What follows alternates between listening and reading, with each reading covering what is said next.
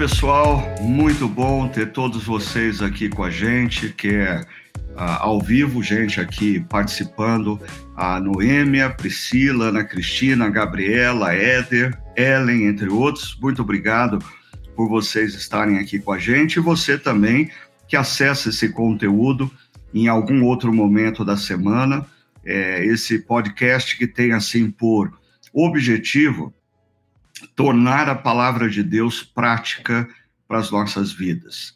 Nós queremos sempre é, fazer uso da última reflexão que temos na nossa comunidade Chácara Primavera, ah, e aí discutimos e refletimos como nós podemos colocar é, os princípios ensinados ali nas nossas vidas, no dia a dia do nosso a, a, nossa caminhada pessoal, familiar, profissional. Então, vocês todos são muito bem-vindos. E para esse Chakra Talk número 82, eu convidei para estar aqui comigo a, o pastor Cariston, que tem atuado na área de música e adoração na nossa comunidade, e também o pastor André, que teve uma participação muito importante na última reflexão, nos falando um pouquinho sobre o conceito uh, de vocação é, em Martinho Lutero.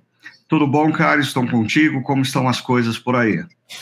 Bom dia, pessoal. Tudo jóia, graças a Deus. Tudo e bem. você, André, tudo bem aí? Tudo bem, tudo bem, graças a Deus. Bom dia, Cariston. Bom dia, pastor Ricardo. O, o, o André está feliz porque ele viu no chat aqui o nome do Éder e pelo sobrenome Weber que o alemão até pronuncia diferente, ele já falou, ah, é alguém do time lá dos luteranos do sul do país. Seja gremista. É, é, é, ele só espera que o cara seja gremista e não uh, colorado, né? Exatamente. Mas deixa eu uh, começar conversando com vocês hoje, é, e o pessoal do chat pode participar uh, na resposta dessa pergunta que eu vou fazer, pensando primeiramente na série essencial, invisível aos olhos como um todo. É, nós encerramos no último final de semana a série, mas pensando num todo, a pergunta que eu faria para vocês, Cariston e André, é qual, qual, qual, foi o ponto, qual foi o aspecto é, de toda essa série que de alguma forma mais impactou a sua vida, que trouxe algo que fez você pensar e refletir mais profundamente no seu dia a dia. O pessoal que está no chat também pode participar, é, dizendo o que foi de toda a série que mais te marcou, que mais te impactou, que mais te desafiou. Começando pelo Cariston, o que, que, que, que você diria, Cariston? Olha, é, da série como um todo, eu acho que me chama atenção. É, é algo que a gente sempre comenta, né? Mas assim trabalhar isso que foi olhar o que é essencial é, o que vai além do que, do que a gente pode ver né? Ah, mas para mim essa última mensagem principalmente a, a, parte onde a gente vai conversar um pouco disso mas você mencionou sobre o nos tornarmos piratas isso para mim acho que é, foi foi o que me marcou assim me chamou atenção é, porque eu acho que é uma tendência muito grande a gente achar que o que a gente está fazendo para Deus, porque a, a, às vezes a, o propósito que a gente está cumprindo ali, ele, ele, ele é para Deus, né? Mas às vezes a intenção do coração, ou seja, aquilo que é essencial, aquilo que está lá e que às vezes os olhos não veem, né? Então os olhos estão vendo um bom propósito, mas aquilo que que está lá dentro, a intenção daquilo lá, a gente pode se tornar pirata fazendo aquilo, né? Que Deus nos chamou para fazer. Então. É... Legal. Essa imagem, então, do perigo da gente se tornar pirata que eu tirei lá é do filme Hook, A Volta do Capitão Gancho, quando a Wendy olha ah, para o então ah, Peter Pan, que se tornou um executivo agressivo, altamente competitivo, que só pensa em dinheiro, e ela diz para ele: ah, Peter, você se tornou um pirata. Né? André, e para você, o que mais te destacou ao longo de toda essa série? Uhum. Legal, vamos lá. Eu acho que cada mensagem ela trouxe assim um insight, um aprendizado, aplicação para a vida, né, que vai construindo um mosaico que, que traz implicações aí para as nossas vidas e a gente sentia isso também muito muito forte, até mesmo nos grupos pequenos ao longo da semana. Então, assim, foi uma série de mensagens e aqui algo que a gente até aprende no, no seminário, né, Pastor Ricardo, que a mensagem ela precisa primeiro falar para o pregador, para depois o pregador compartilhar aquilo com a comunidade. Então, assim, essa foi uma, uma série de mensagens que trouxe muita reflexão bíblico-teológica e também prática para as nossas vidas, mas ela também tem a ver com um contexto de vida bem particular seu, né? Então, assim, a comunidade como um todo sente aquilo, né? Aquela paixão que existe na no compartilhar da palavra de Deus. Agora, bem especificamente, uma mensagem assim que pensando agora me, me trouxe muitas reflexões e também no grupo pequeno assim a gente teve um bate-papo uh, muito gostoso foi sobre a necessidade do perdão né? Então, assim, quando a gente fala do perdão, o perdão é um diálogo de. São dois lados da mesma moeda. De um lado é quando você libera perdão, né, alguém quando te ofendeu e você então libera o perdão, e a outra questão é quando você pede perdão para outra pessoa, né? Então, nesse caso dessa reflexão se concentrou mais na, na primeira, né, sobre a questão de liberar perdão, porque também é uma é um exercício que que, que hora e meia ocorrem situações nas nossas vidas onde que a gente precisa exercitar isso. E é, e é, muito importante a gente ter essa consciência de que não se trata de justiça com as próprias mãos, ah, que não é esse o caminho, mas é um caminho onde que a gente reflete em espírito de oração e também de, de comunhão com outras pessoas sobre a necessidade de liberar perdão. Então, aquele exercício que você né, instruiu de colocar ah, o nome da pessoa, né, dobrar com o papel, e escrever é, é, dívida paga, alguma coisa nesse sentido, né? Me, me, esqueci a palavra exata aqui. Então, assim, ah. são, são exercícios que nos ajudam para, tipo, a, a colocar isso na, nas nossas vidas, né? E, e, assim, não é uma reflexão que ficou aqui atrás, isso a gente vai ser, precisar lembrar disso ao longo da nossa caminhada cristã. O que a gente sempre diz, né, André, na, na Chácara Primavera, que é essencial. As pessoas, as, as pessoas estão frequentando igrejas e buscando nas igrejas, na hora da pregação, aspirina. Elas querem aquele comprimido que sane a dor de cabeça imediata. Uhum. E a gente precisa resgatar o espaço do encontro de adoração e reflexão na palavra de Deus como um espaço que é parte do nosso discipulado com Jesus. Existem princípios e valores que eu aprendo da palavra na experiência do encontro de adoração e reflexão, que eles não servem por um dia, eles precisam estar presentes no meu coração é, pela vida. E muitas vezes eu sempre menciono que um princípio que a gente estuda num domingo, é, existe um perigo muito grande da pessoa assistir ou participar de maneira dispersa, e dizer: ah, eu não estou precisando disso que foi ensinado. Mas talvez Deus está, esteja te dando aquele ensinamento para um desafio que vai emergir na sua vida dois, três, quatro meses depois. E André, é, junto com você, a Priscila Dionor ah, também destaca a questão do perdão como é, algo importante nessa série. Ela acha que esse foi o ponto é, é, de impacto, e ela cita o perdão como o presente de um ofensor, é, de um ofensor a outro ofensor. Muito jóia, Priscila. E eu queria aproveitar que a gente vê, uh, voltou para a temática do perdão, porque hoje cedo eu recebi no meu WhatsApp particular é, uma mensagem de uma pessoa muito querida da nossa comunidade, é, falando que só conseguiu ouvir a mensagem a, a, sobre o perdão é, é, nesse final de semana, e aí ela coloca uma coisa interessante. Ela diz assim: Eu consigo abençoar e orar ah, pelas pessoas que me fizeram mal, mas cada vez mais eu não tenho desejo de estar com elas.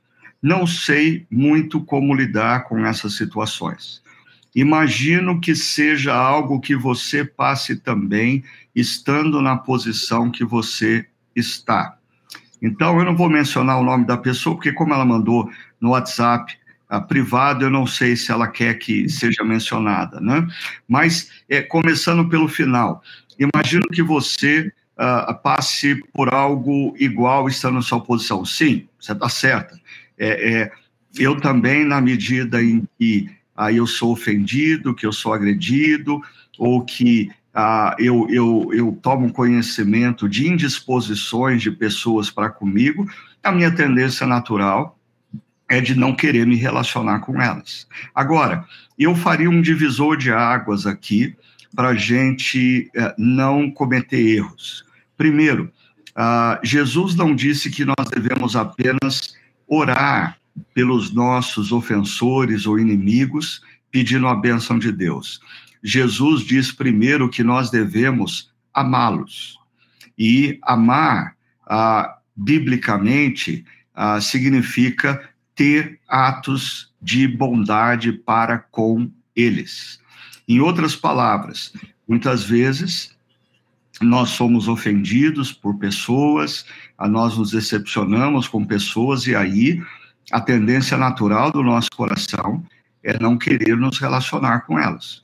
Agora, Jesus diz que nós devemos não apenas orar por elas, mas nós devemos estar atentos a oportunidades para demonstrarmos bondade. Temos atitudes de bondade para com elas, e às vezes estar com elas ah, diante de um convite que é feito é, é, para uma festa de aniversário ou para um encontro social é uma manifestação de bondade. E a última coisa sobre esse ponto.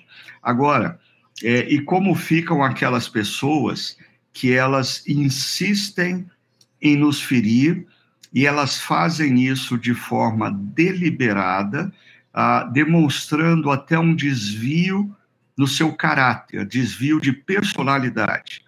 Eu diria que, nesse caso, eu me lembro do conselho ah, de Paulo ao seu filho na fé, Timóteo, ah, em relação a Alexandre, o latoeiro. Nós não sabemos o que esse tal de Alexandre fez para Paulo, mas Paulo diz para Timóteo se manter longe dele.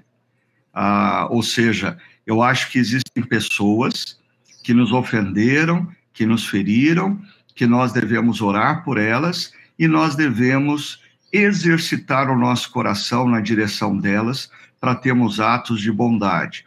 Mas existem casos específicos em que você percebe que a pessoa ela insiste em te ferir, ela insiste em te agredir e ela revela até um traço é, é, distorcido no seu caráter e na sua personalidade. E aí eu, eu acho que é o caso de você ver essa pessoa como um Alexandre, o latoeiro, e manter distância. É, Jesus não mandou você ficar ao alcance ah, do soco, da agressão do seu inimigo, mas eu acho que a gente tem que ter sabedoria para com a, a vida e essas situações, né? Agora, voltando a temática do último domingo, ou da, da, da, da nossa última reflexão, é Cariston e André. Uh, o Cariston destacou essa questão aí do, do, do pirata, do perigo da gente se tornar pirata. Então, Cariston, voltando a bola para você, como não se tornar um pirata nessa sociedade altamente competitiva, aonde todo mundo parece que concebe a vida como uma corrida de 100 metros rasos. E todo mundo quer levar vantagem, todo mundo quer ser bem-sucedido. Ah, como não se tornar um pirata no exercício do dom que você faz na área da música, por exemplo? Uhum. Difícil, Ricardo, difícil. A gente, eu acho que a, a, nossa geração cada vez mais online, né, virtual, ela o tempo todo se compara, né? É, eu acho que assim se, sempre houve essa questão de se comparar com o outro, mas hoje com as redes sociais a gente se compara demais, né? Você abre seu Instagram ou seu Facebook e, e você vê ali a, a, a pessoa postando onde ela esteve, o que ela fez, tal. Então, por exemplo, falando de mim, né, na área da música ou na área artística, o que você mais tem são perfis de pessoas que você acompanha, que você gosta, que você admira o trabalho, e esse cara posta ali uma realidade de vida que está muito longe da sua, né? Por outro lado, é, é, não dá nem para saber se realmente o que ele está postando ali é a vida dele completa. Possivelmente não, né?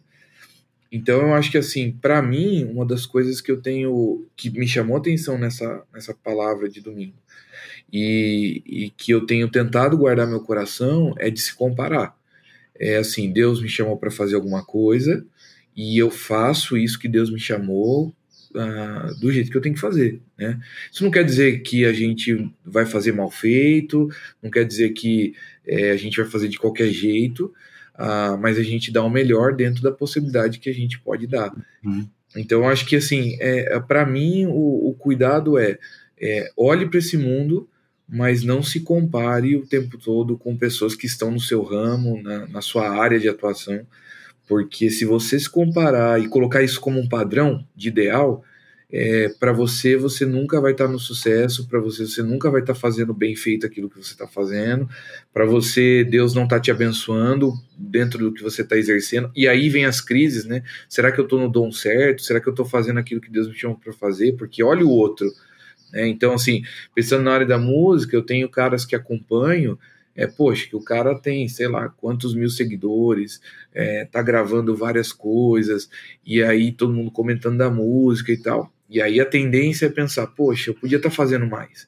Mas assim, Deus me chamou nesse momento para estar tá fazendo um trabalho musical dentro de uma comunidade. Uhum. fazendo. Cuidando de pessoas dentro da área da música. É isso que eu estou fazendo. Deus chamou esse cara para fazer outra coisa. Então eu pego o que ele faz de bom, que me abençoa até, e uso isso para minha comunidade. Mas o que Deus me chamou para fazer nesse momento é isso, né? É, e ninguém sabe, aos olhos da eternidade, quem é que está fazendo ah, algo mais significativo. Exatamente. Né?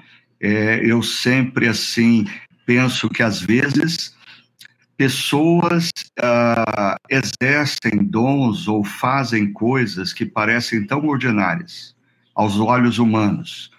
Por exemplo, uma mãe é, se dedicando ao cuidado de um filho, ou uma professora de escola bíblica dominical se envolvendo e influenciando uma criança, ah, enquanto, paralelamente, ela vê nas redes sociais pessoas ah, influenciando é, é, 200, 300 mil pessoas. No entanto, aquele filho, é, 40 anos depois, se torna o presidente da República.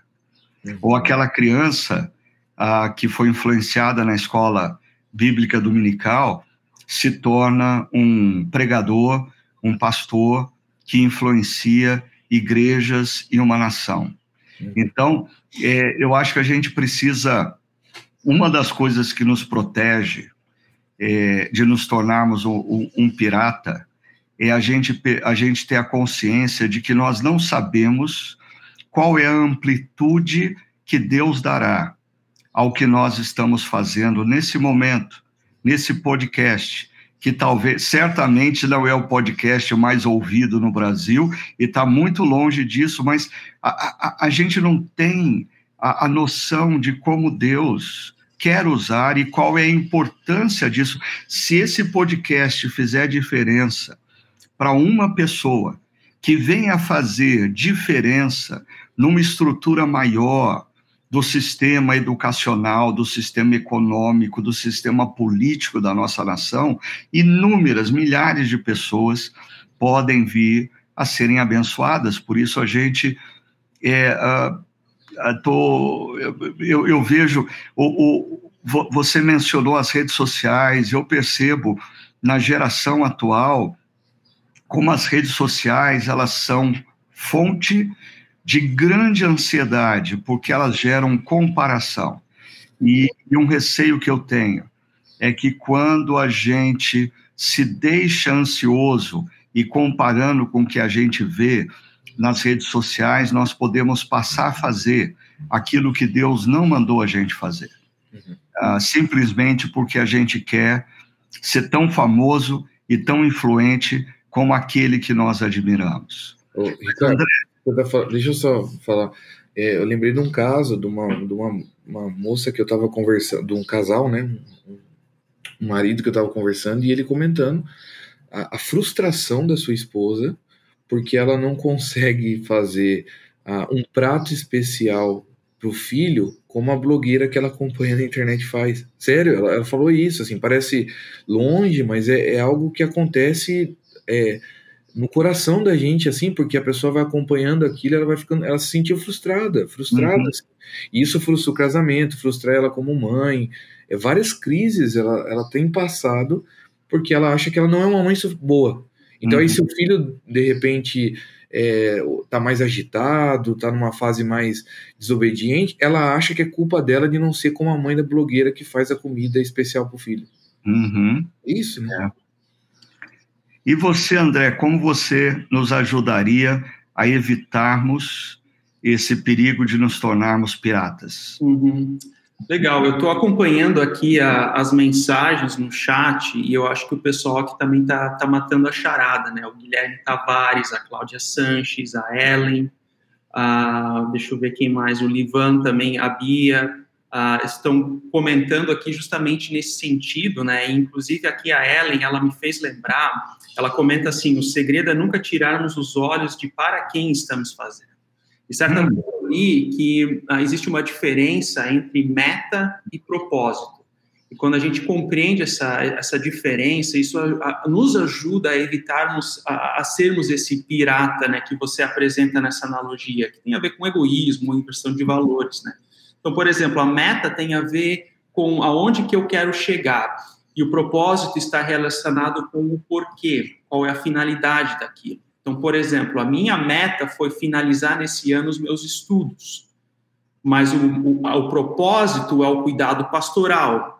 Então, o propósito é o que me coloca em movimento, a meta é o que me dá os guidelines, que me dá a, a, as, as guias. A meta é como se fosse um mapa.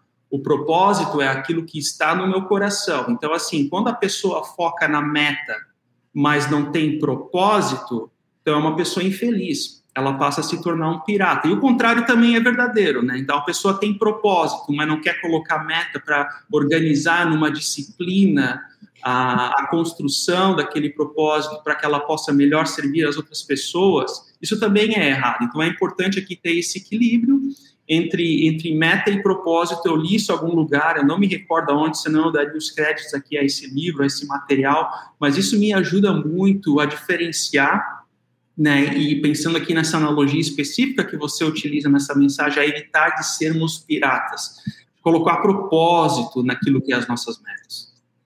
Uhum.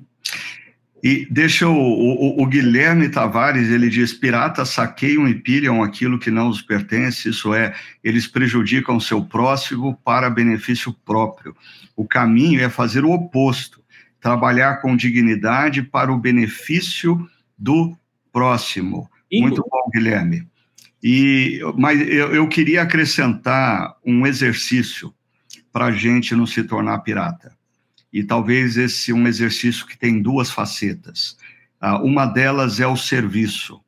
Eu acho que uma forma da gente exercitar o nosso coração para a gente não se tornar um pirata é a gente sempre estar disposto a servir uh, em, em áreas uh, aparentemente insignificantes.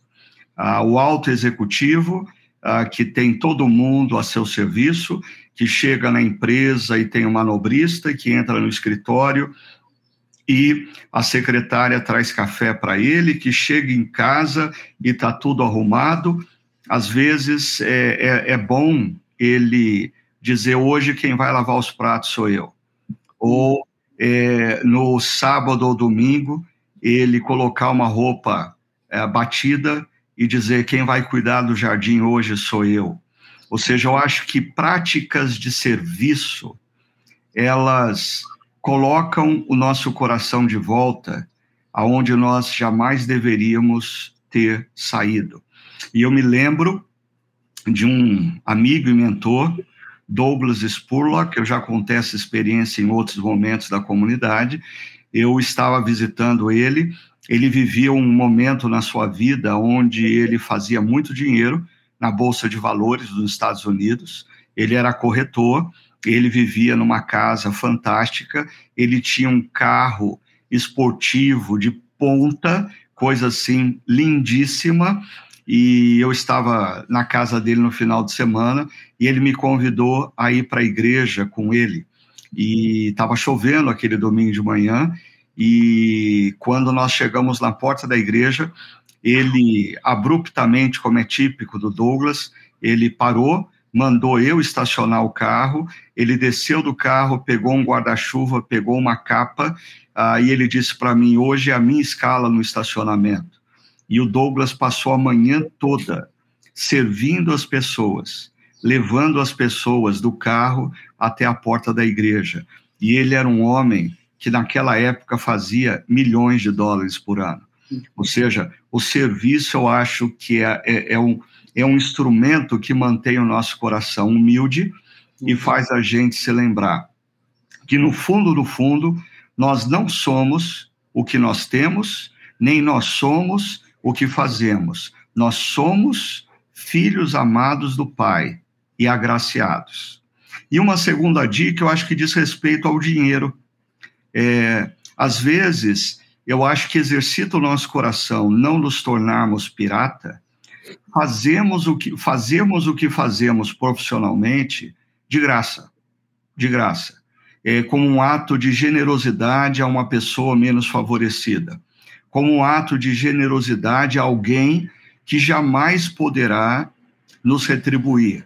Eu vejo, por exemplo, na nossa própria comunidade, profissionais da área da saúde uh, médicos que a consulta deles é uma consulta caríssima, uhum. mas que se colocam muitas vezes à disposição para servir pessoas. E quando a gente abre mão do retorno financeiro que teria um determinado trabalho, é, eu acho que a gente exercita o nosso coração a, a fazer o que a gente faz para Deus e não para o dinheiro lembrando que na, na cosmovisão bíblica é, do Novo Testamento, o dinheiro é uma entidade que demanda devoção, é mamon. Né? Eu me lembro que recentemente eu fui convidado para falar é, na conferência de uma instituição e eu percebi assim a carência financeira daquela instituição, como eles fazem tudo é, por grande paixão, mas os recursos deles são altamente limitados. E ah, um dos líderes daquela instituição veio no final se justificar comigo, ah, dizendo: Olha, pastor, desculpa, porque nós não podemos retribuir o que o senhor fez é, com oferta e nós mal conseguimos pagar suas despesas para vir até aqui. Ah, e, e, como foi bom para mim dizer: Não, mas vocês não precisam fazer isso. Ah, ah, eu, eu, eu vim, abençoei vocês e vocês não precisam a me retribuir isso. Então, é, é, eu, eu queria dar essas duas dicas. Estejam atentos, nós precisamos ter na nossa rotina momentos em que nós servimos, ah, fazemos coisas ah, que, por exemplo, é o, é o executivo que de domingo na igreja vai servir o café. Isso faz bem para o coração da gente. Segundo, é parte da prestação de serviços que nós fazemos como profissionais. Às vezes optamos por, por fazermos por mera generosidade. Uhum. E só quero destacar que o Livan colocou o texto de Eclesiastes 11, e Eclesiastes é um dos meus textos prediletos, né? Lança o teu pão sobre as águas, porque depois de muitos dias o acharás essa coisa de a, a, maneira como a gente investe o nosso tempo e o nosso esforço hoje, muitas vezes lá na frente, no futuro, ganha uma proporção que nós nem imaginávamos. Mas deixa eu voltar para vocês, que eu já falei muito. É, vamos, vamos voltar para o conceito vocação em Martinho Lutero. E ó, a gente no começo falou ah, aqui do, do Weber, e o Livan, ele diz, o Weber, não o que está no chat, o Max Weber, sociólogo, uhum. faz um bom debate sobre o Beruf, que o uh, André uh, fez menção na última reflexão, Ética do Trabalho, no clássico Ética Protestante, o espírito do capitalismo, no sentido de vocação. Né? É, eu queria é, perguntar para vocês, do que a gente falou na última reflexão, alguma coisa que não foi dita, André, que você queria complementar, ou alguma coisa que, é, passado alguns dias, você, é, você acha que tem que ser enfatizado nessa dimensão da vocação uh, uh, em Martinho Lutero? Uhum. Eu penso que algo que tem que ser enfatizado, tá sempre de novo, e também vai ao encontro aqui da pergunta da Iliara Queiroz, né? Ela pergunta assim: o que, que vocês acham de igrejas que não apoiam seus jovens para serem influentes nas diversas esferas sociais? Acham nobre apenas os trabalhos dentro da igreja? Como não separar sagrado do secular? Né? Acho que é, é, muito pertinente isso, e isso vale apenas não para os jovens, mas eu acho que para todas as faixas etárias, né? porque havia aquela concepção de que a igreja, igreja ativa, igreja viva, era aquela igreja cheia de programação. Então você tinha programação para todas as idades, né? Eu, eu penso que a igreja viva, a igreja ativa, é aquela que faz a diferença na sociedade. Então, Lutero ele vem ao encontro aqui dessa de uma reflexão, né, que nos ajuda a entender de que ah, essa distinção entre sagrado, sagrado e secular, ela precisa ser repensada em alguns pontos. Você pode também, você faz atividades que são espirituais, né, no seu dia a dia, no seu trabalho, até mesmo trocando a fralda da criança, né, como a gente mencionou na mensagem. Então, atividades ordinárias elas também têm o intuito de servir ao próximo, logo, elas também são atividades espirituais. Né? Então, não apenas o que acontece dentro da igreja, mas existem espaços, diferentes espaços da onde eu exerço a minha espiritualidade e a minha vocação. Então, a minha vocação dentro da família, como pai, como filho, como irmão, etc. A minha vocação dentro de uma comunidade.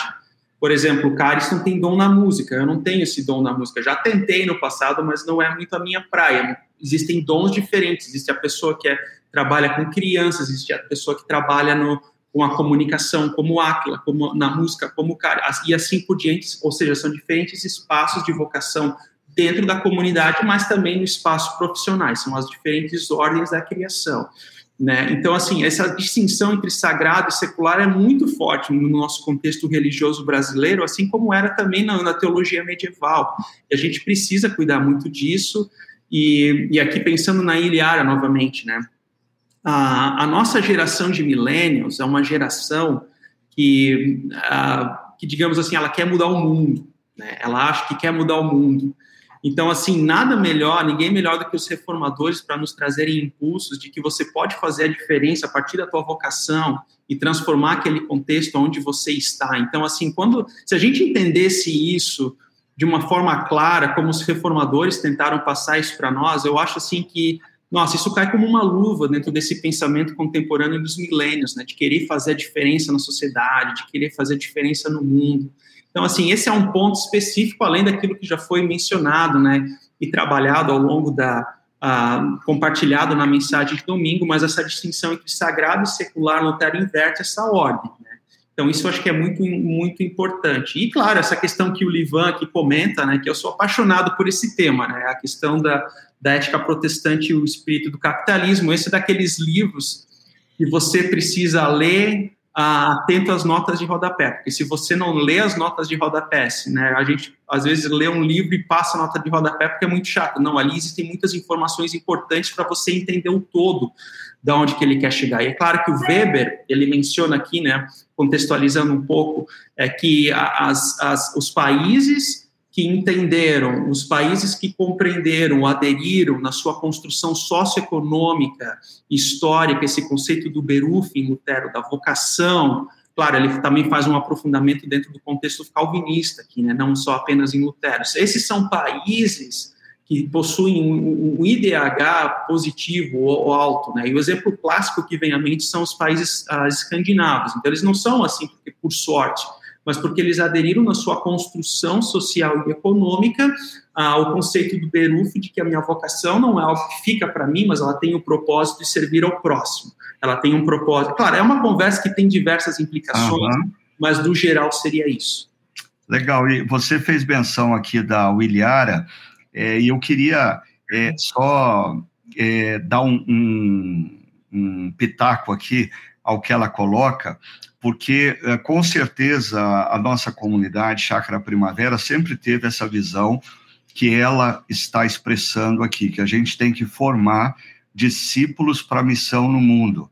Nós não formamos discípulos para servirem a igreja. Tanto que, assim, no contexto da nossa comunidade, nós lutamos bravamente e resistimos às pessoas que querem tornar a nossa estrutura complexa e cheia de atividades.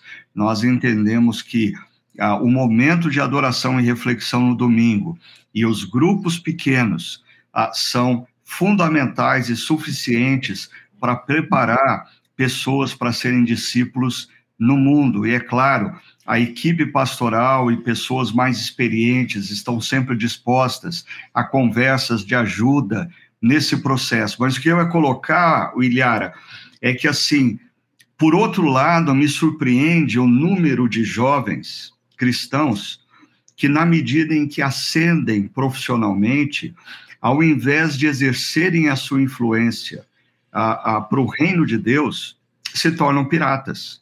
É, como eu já tenho uh, quase 35 anos de pastorado, no próximo mês de fevereiro eu completo 35 anos de pastorado, eu já vi muita coisa. E eu já vi aquele jovem que, assim, uh, de periferia, uh, que a igreja orou para ele entrar na faculdade, ele conseguiu entrar numa universidade de prestígio, e ele ah, fez o mestrado e a gente era orgulhoso dele, ele arrumou um emprego fantástico, aí hoje ele ganha muito dinheiro, mas esse sujeito nem conectado à comunidade local está mais, porque ele não tem tempo para estar numa comunidade local, e o dinheiro que ele tem ele usa para o seu benefício próprio, ele não investe no reino. Ou aquele jovem que tocava na igreja ou cantava na igreja quando ele estava aprendendo e a igreja tinha que aguentar ele tocando e cantando errado.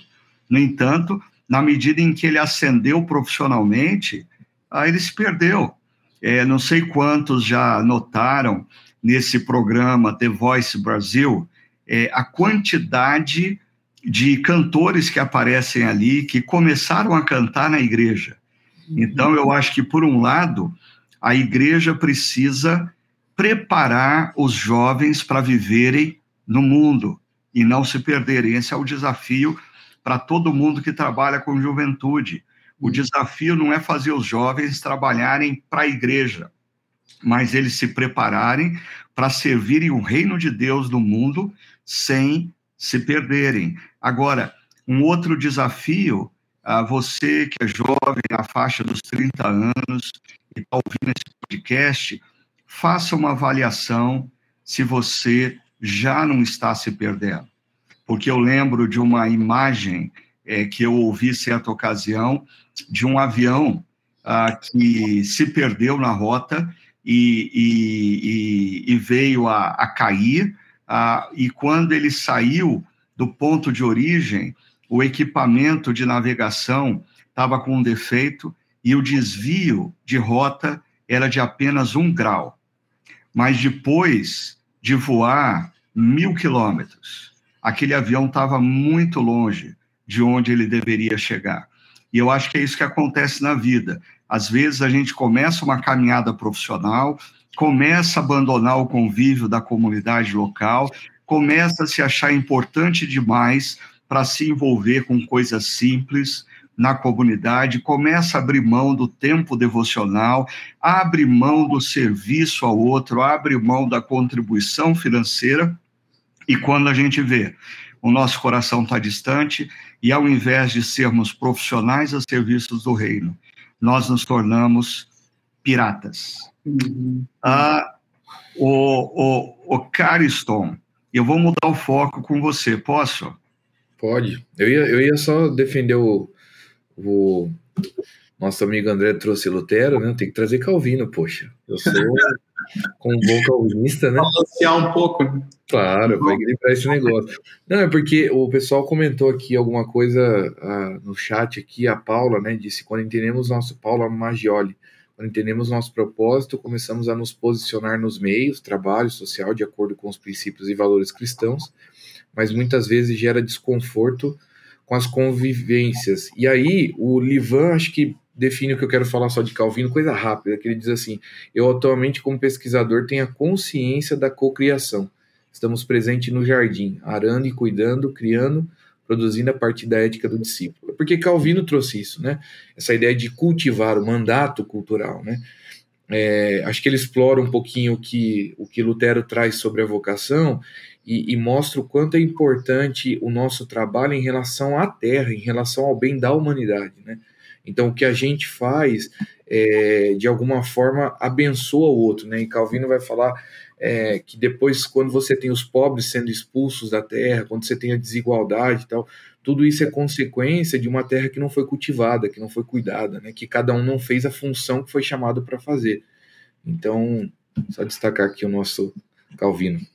Ah, ok. Então, o, o, o Cariston, como pastor presbiteriano, já trouxe para a conversa o papai Calvino e deixou claro. o tio Lutero uh, de lado, né? Mas, ok, é, é, e, e, eu queria agradecer ao Livan é, por falar da cocriação, porque esse é um conceito que, assim, eu me lembro quando uh, eu trouxe pela primeira vez numa reflexão no contexto da nossa comunidade, talvez há sete, oito anos atrás, é, foi assustador o tamanho de críticas que eu recebi. que coisa é essa, tal? E eu acho que, assim, nesse, nesse contexto teológico polarizado, entre pessoas que são altamente narcisistas e acham que tudo depende delas, ah, e pessoas que são altamente fatalistas, com uma distorção, até mesmo do que Calvino disse, ah, elas acham que tudo ah, já foi designado por Deus e nós não temos muito o que fazer para mudar isso. Eu acho que o conceito da cocriação é de tremenda importância para nós não perdermos a submissão aos propósitos de Deus, mas não abrirmos mão da nossa responsabilidade na história. E essa curva que eu quero fazer com vocês, porque na parábola das dez minas, Jesus aponta para a questão de que existe um gap entre o momento da coroação do rei e o momento da concretização do seu reino. E essa é uma analogia desse gap em que nós estamos inseridos hoje, entre a morte, ressurreição e ascensão de Jesus e o seu retorno. Eu acho que a grande questão é consciência minha e de vocês de que nós estamos nesse gap, e nesse gap nós fomos colocados para fazermos a missão. Nós temos um propósito muito claro. No entanto, eu não sei se vocês concordam comigo, eu, eu, eu sinto eu sinto nos cristãos na atualidade falta dessa consciência. Uhum. O que você acha, Cariston? Então, é, é, é, sempre isso, né? Parece que sempre tem que ser os extremos. Então, ah, se o cara entende tudo isso que a gente está falando de vocação, ah, eu, eu preciso fazer aquilo que Deus me chamou para fazer. Aí ele tem a tendência de ir ao extremo disso e achar que a vida acaba aqui e que o que ele faz, é, o, o, o final é isso mesmo, é, é, tá em torno do que ele faz, né? É, o outro é o extremo de dizer não, quer saber, a gente não tem que fazer nada porque um dia Jesus vai voltar e a gente está esperando a volta dele, que é o que acontece com a igreja de Tessalônica. Então, assim, por que, que a gente não equilibra isso, né? Eu acho que é, nós, como cristãos, temos a nossa vocação e, e, precisamos fazer o dom que Deus nos chamou para fazer, e como Lutero disse, ser luz, a ser bênção para as pessoas, como Calvino pôs, cultivar nossa terra, mas por outro lado, o que a gente faz e, é, e para quem a gente faz, existe um, um, retorno desse Cristo, né? essa volta de Cristo. E esperar essa volta entendendo que um dia nós prestaremos conta daquilo que nós tínhamos como responsabilidade em relação à nossa terra, em relação ao dom que a gente tem. Né? Então eu percebo que existe uma falta de consciência para alguns de que um dia ah, Cristo voltará. Ah, mas também existe uma falta de consciência de outros de assim, ah, então Jesus vai voltar, não preciso fazer mais nada. Mas eu acho que hoje a nossa realidade como igreja é uma realidade que gira em torno desse consumismo do que a gente vive hoje. A preocupação é viver hoje. E, e Jesus, ah, Ah, mentira. Um dia ele aparece aí. Mas a, a preocupação é aqui agora, né? É, eu creio que assim, é, alguém já disse que, como igreja, nós afirmamos que cremos que a nossa esperança está na volta de Jesus, mas a gente vive como se a realidade última fosse aqui e agora. Eu brincava com o Cariston e com o André, aí com o Aquila, antes da gente começar, né? Que muitas pessoas que estão em comunidades cristãs ah, vão afirmar que creem que Jesus voltará e concretizará o seu reino na história. Mas ah, é, é, é, elas não oram Maranata, vem Jesus. Hum. E muitos de nós não oramos Maranata, vem Jesus, porque a gente não quer que Jesus volte antes ah, da gente casar. Por favor, Jesus, eu não quero que Jesus volte é, antes de eu fazer a viagem que eu estou pagando nos últimos 15 meses e a pandemia não deixou eu fazer. Eu não quero que Jesus volte antes de eu terminar o meu doutorado. Eu não quero que Jesus volte antes de me tornar um profissional reconhecido e seguido nas redes sociais.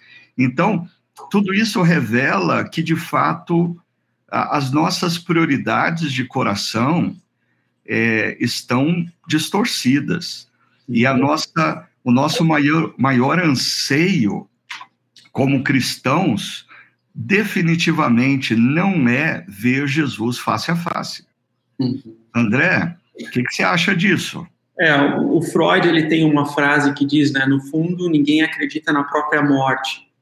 E eu acho que fazendo uma analogia para essa nossa conversa, nosso bate-papo, talvez no fundo muitos cristãos não acreditam na volta de Cristo. Em que sentido, né? Porque a gente vive no imediato, a gente vive no hoje, a gente não vive nessa expectativa última da, da vinda dele, que faz sentido também na nossa concepção de vida hoje, né? Aquilo que Dietrich Bonhoeffer falava das coisas, causas últimas e penúltimas, né? Então a gente vive nas penúltimas, a gente se concentra nas penúltimas e esquece muitas vezes as últimas, que tem a ver com o fim da história aqui, né, mas o, o início de uma nova história, numa nova criação. Né? Então a gente precisa sempre ter essa concepção, esse cuidado, né, ah, ah, porque a gente quer deixar a nossa marca, a gente quer deixar o nosso legado, a gente quer que pessoas escrevam livros sobre nós. Aqui entra talvez um pouco naquele conceito de galardão, né, que a gente estava está no contexto inserido dessa passagem, né? Teve um professor meu que falava assim: galardão é tudo aquilo que eu faço hoje, mas amanhã eu já esqueço,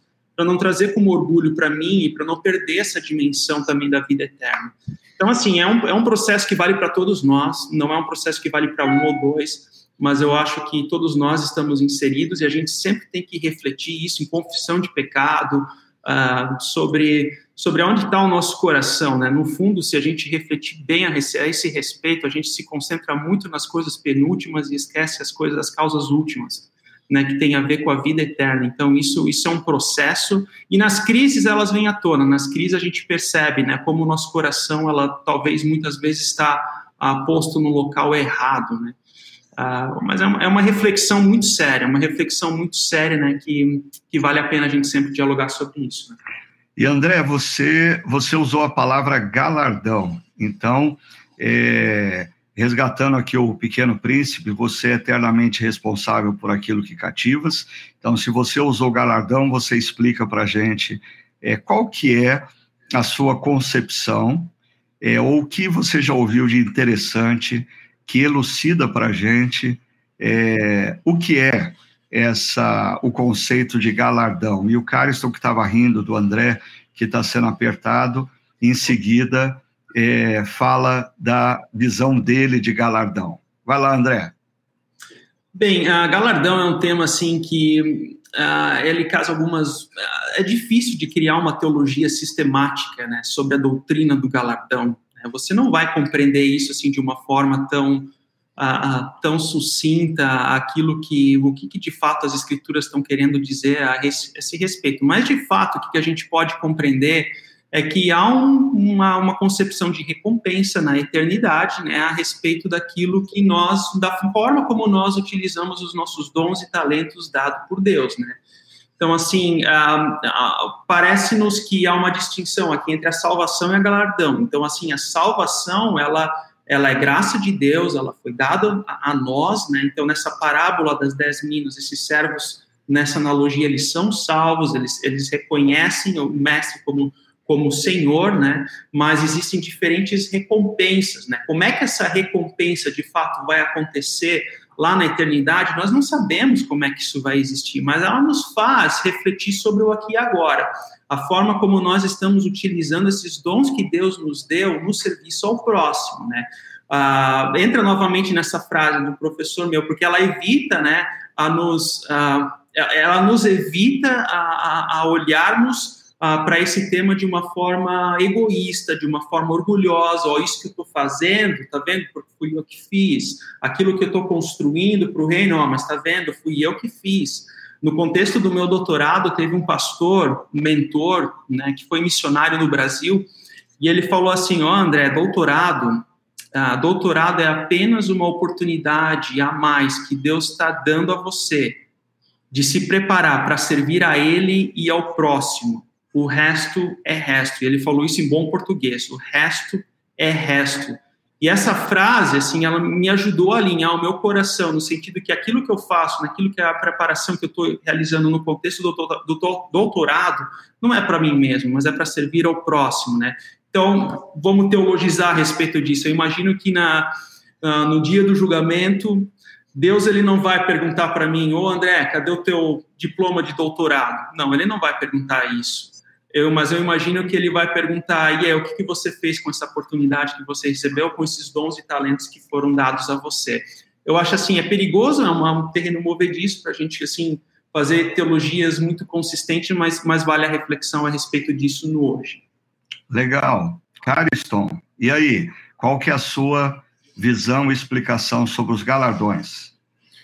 Bom, complicado, né? Porque como um bom calvinista, é, Calvino diz que assim simplesmente a gente é, é pecador falho e, e, a gente não tem mérito nenhum em tudo que procede procede da graça de Deus, né? O que é verdade biblicamente também. Por outro lado, a palavra galardão ela tem esse significado de salário, de recompensa, de mérito, né? Então eu acho que eu vou muito com o que o, o André está colocando, assim. A gente não sabe ao certo o que isso significa na eternidade. O que a gente sabe é o que está escrito. Acho que o problema é a gente querer encaixar Deus, às vezes, dentro de uma, de uma caixa teológica, né? Então, apesar de entender que Deus é gracioso e o dom que eu tenho foi Ele que deu, e a responsabilidade minha de exercer, é, a responsabilidade de exercer é minha e o galardão que eu vou receber diante disso, ah, sendo que foi Deus que me deu, tem a ver com a minha responsabilidade.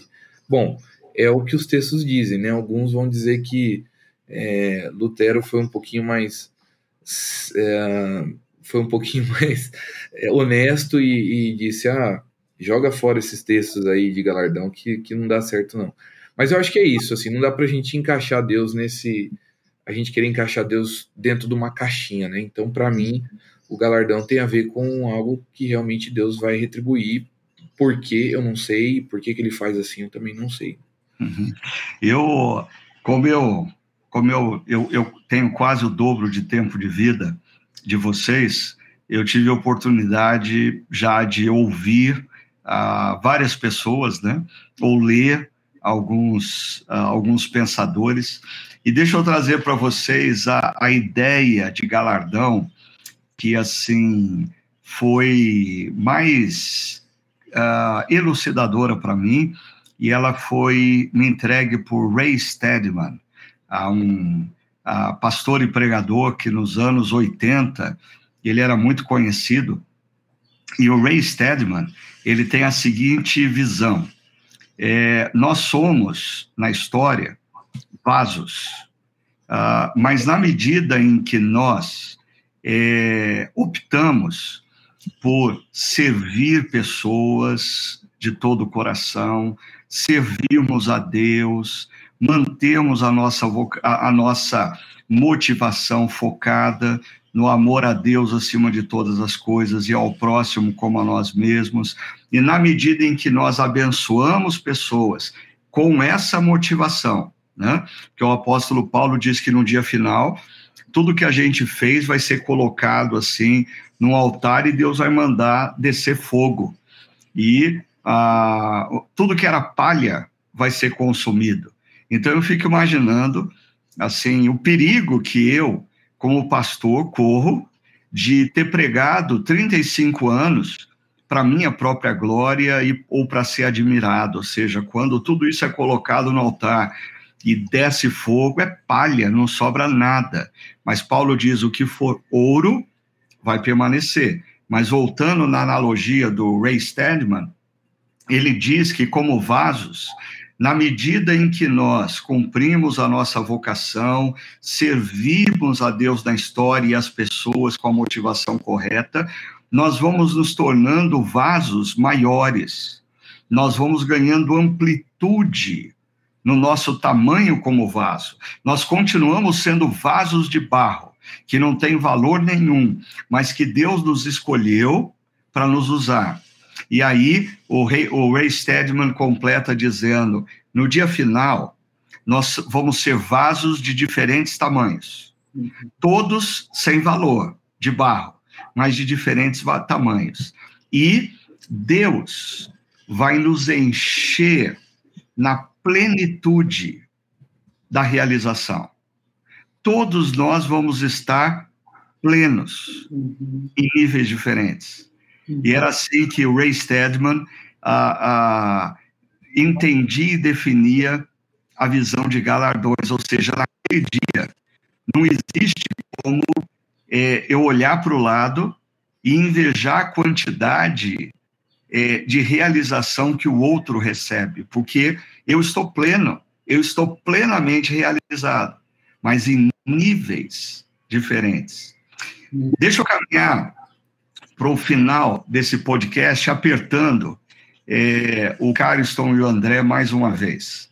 É, a, primeiro, uma das coisas que nós colocamos é, na reflexão foi que um caminho para nós ganharmos consciência do nosso propósito na história uh, é nós temos uh, nós fazemos um exercício que passa por primeiro é, conhecermos as nossas próprias habilidades, as nossas competências, os nossos dons.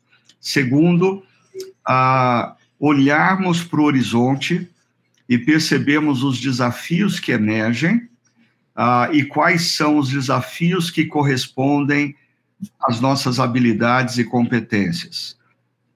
E terceiro, a paixão uh, de tudo o que uh, existe, que está na intersecção entre as habilidades e os desafios, o que é que me energiza quando eu faço, o que é que me dá grande satisfação.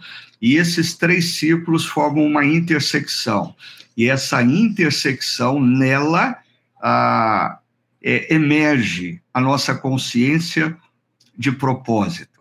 Uhum. É, quando a gente pensa nessas três coisas, habilidades, desafios e paixões, como isso se aplica na vida de vocês? Vocês podiam falar um pouco de vocês? Uh, qual é a consciência que vocês têm hoje dessas três áreas na, sua, na, na vida de vocês?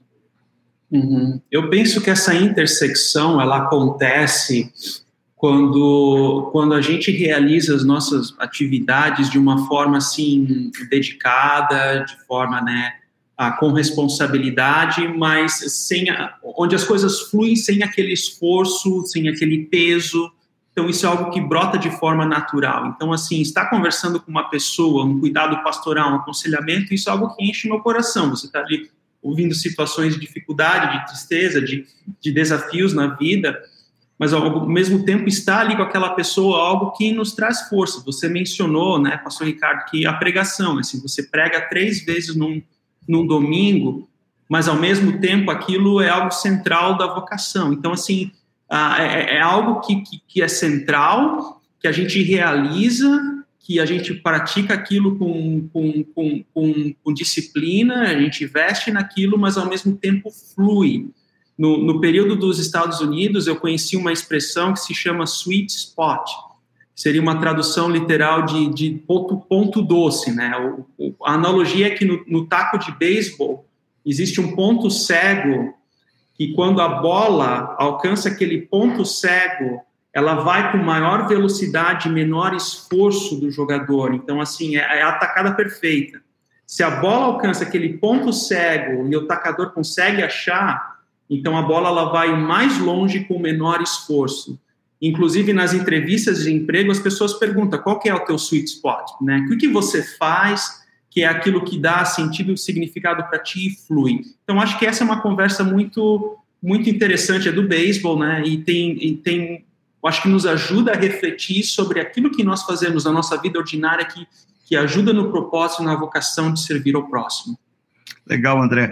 Muito interessante você trazer essa analogia do sweet spot, porque é ah, justamente a nomenclatura ah, usada pelo Unique, que é um, ah, um processo de mentoria muito interessante, é, de onde eu tirei esses. Eles, eles trabalham justamente dando nome a essa intersecção uh, de sweet spot, ou seja, o que, que é aquilo que você faz uh, o melhor uso das suas habilidades, é, com foco numa necessidade que vai atender as pessoas que te cercam e que gera em você satisfação.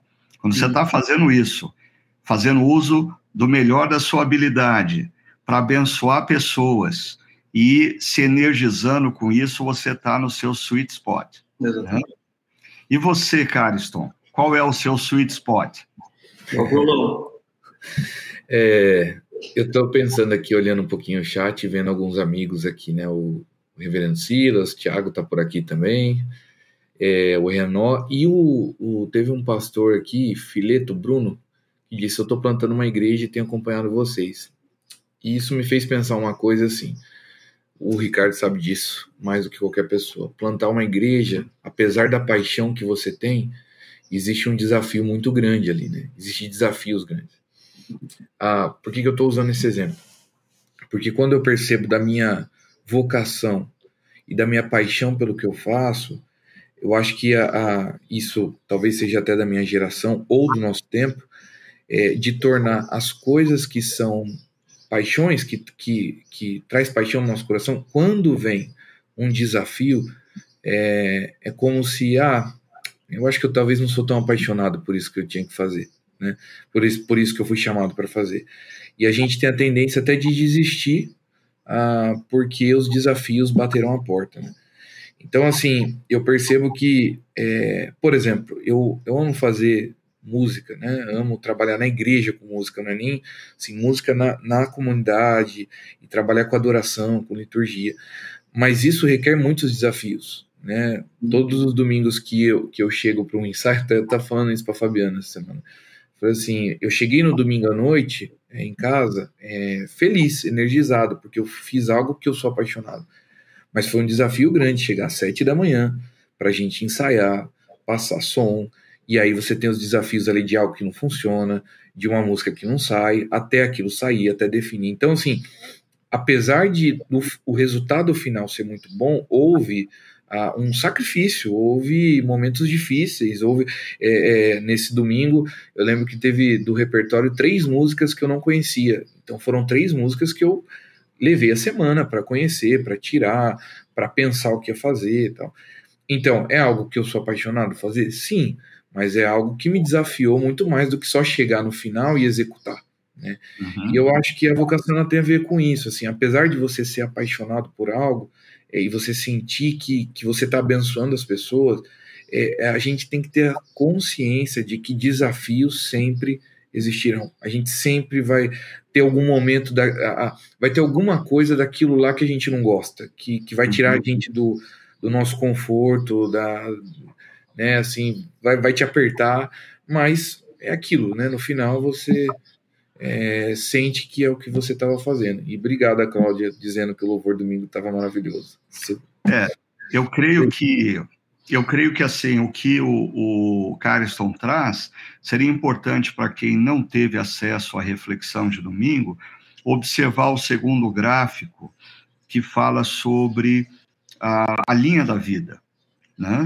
Porque uh, existem momentos em que nós fazemos opções e nós ganhamos alguma consciência ah, do nosso propósito, mas aí vem as crises, vem as decepções, vem as dificuldades, vem as adversidades. E por que Deus permite isso? Ah, porque eh, se faz necessário um processo de maturação. E para mim, voltando, Cariston, no que você disse, ah, esse, esse é o problema da gente começar buscando consciência de propósito pelo item paixão, o que é muito comum hoje na geração mais jovem. Uhum. Ah, começar pela paixão. O que, que eu sou? Não, não. Ah, porque é, eu brinquei na reflexão. Eu sou apaixonado por viagem, mas viagem não é vocação. Agora, não é vocação para piloto de avião e aeromoça. Eu diria, piloto de avião e aeromoça precisam gostar de viajar, senão eles não vão dar certo. Né? Agora, pegando aqui o exemplo, quando você ganha consciência das suas habilidades, dons espirituais, e eu queria fazer um link com o que o pastor André falou. A gente não descobre as nossas habilidades e competências orando e esperando o anjo descer dos céus e nos avisar. A gente descobre as nossas habilidades e competências servindo pessoas. Uhum. Então, se você quer começar a ganhar consciência de propósito, sirva pessoas. Sirva pessoas e esteja atento a tudo aquilo que você faz e que abençoa pessoas. Segunda coisa que nós precisamos estar atentos: quais são os desafios emergentes do nosso momento histórico? Quais são os desafios que estão diante de nós? Então, como eu, o pastor André falou na entrevista, na reflexão, às vezes o grande desafio da nossa vida tem a ver com a criação dos nossos filhos, é a fase deles. E aí nós precisamos usar as nossas habilidades para exercer a nossa vocação diante desse desafio. Existem momentos em que o nosso desafio está do lado de fora do nosso lar. Agora, é, por que, que eu insisto em nós não começarmos pela paixão? Porque, especialmente nós, latino-americanos, brasileiros, quando falamos de paixão, falamos de sentimento. E sentimentos oscilam. Então, eu acho que quando a gente ganha consciência de quais são as nossas habilidades, consciência de quais são os desafios, e nos conectamos em servir pessoas e o reino de Deus, através das nossas habilidades nesses desafios, aí o que acontece é a gente descobre paixões. Uhum. Paixões é, legitimam, mas às vezes, como o Cariston falou, no exercício da nossa do nosso propósito, existem momentos desagradáveis, momentos de adversidade, momentos de crise. E isso não mudou o fato de que é aquilo que Deus quer que nós venhamos a fazer. Bom, o, o nosso tempo já estourou, o Aquila já está aqui pressionando a gente, então, eu queria pedir, tanto para o André como para o Cariston, bem rapidamente, dar uma última palavra diante de tudo isso que nós vimos, que é da nossa reflexão da última sobre consciência de propósito, ou a série como um todo essencial. Qual seria a, a palavra final de vocês de desafio às pessoas? Deus abençoe você, viva o essencial da fé cristã, da espiritualidade cristã.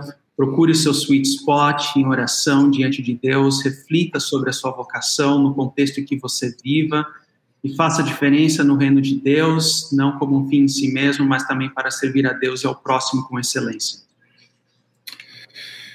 Gente, é, que você tenha consciência da grande história, onde você se encaixa nela é, Jesus tinha um propósito e, e em, em, muitos momentos ele curou e fez coisas boas e foi elogiado. Em outros ele foi crucificado, ah, foi xingado. Ah, então, mas ele não deixou de cumprir aquilo que ele tinha que fazer, aquilo que ele foi chamado para fazer. Então, vá vá diante daquilo que Deus pôs no seu coração para fazer, independente dos desafios. Né? Eu tenho aprendido uma coisa: ser resiliente diante dos desafios da vida. Legal. E complementando aqui, o Cariston havia mencionado alguns pastores que estão nos acompanhando. Eu não podia deixar de fazer menção a do Carlos Ulisses, mais conhecido como Cazu, meu aluno de quase 25 anos atrás, que está nos acompanhando lá de Brasília. E quero fazer menção também de uma dica que o Livan e a Ana Melo estão trazendo para a gente é, nessa questão de ganhar sensibilidade para os seus pontos fortes e habilidades, eles estão indicando aqui o livro Descubra Seus Pontos Fortes, de Donald uh, Clinton. Né? É, de fato, é um caminho para você ganhar é, uma consciência das suas habilidades, das suas, dos seus pontos fortes, tá bom? E eu quero encerrar agradecendo imensamente a participação de todos vocês que estão aqui no chat, vocês que estão nos escutando, é, num outro momento da semana, é, divulguem o nosso podcast, divulguem essa ideia de tornarmos a aplicação da palavra de Deus mais real, mais concreta, na nossa vida como discípulos de Cristo no mundo de hoje. Muito obrigado ao pastor André, André muito obrigado ao Cariston, muito obrigado ao Áquila que está aqui nos apoiando na parte técnica. Deus abençoe grandemente vocês e vocês que são da Chácara Primavera, lembre-se que na próxima quinta-feira nós teremos um momento muito especial que vai ser o nosso reencontro da gratidão no Expo Dom Pedro. Faça a sua reserva. Se você não puder estar lá, ah, no próximo domingo nós temos os nossos encontros às 9, às 11 e às 19 horas. Nesses encontros de domingo, nós vamos estar em festa também, recebendo irmãos e irmãs em Cristo que vão ser batizados e se tornarão membros da nossa comunidade. Deus abençoe cada um de vocês e que vocês tenham uma excelente semana. Thank you.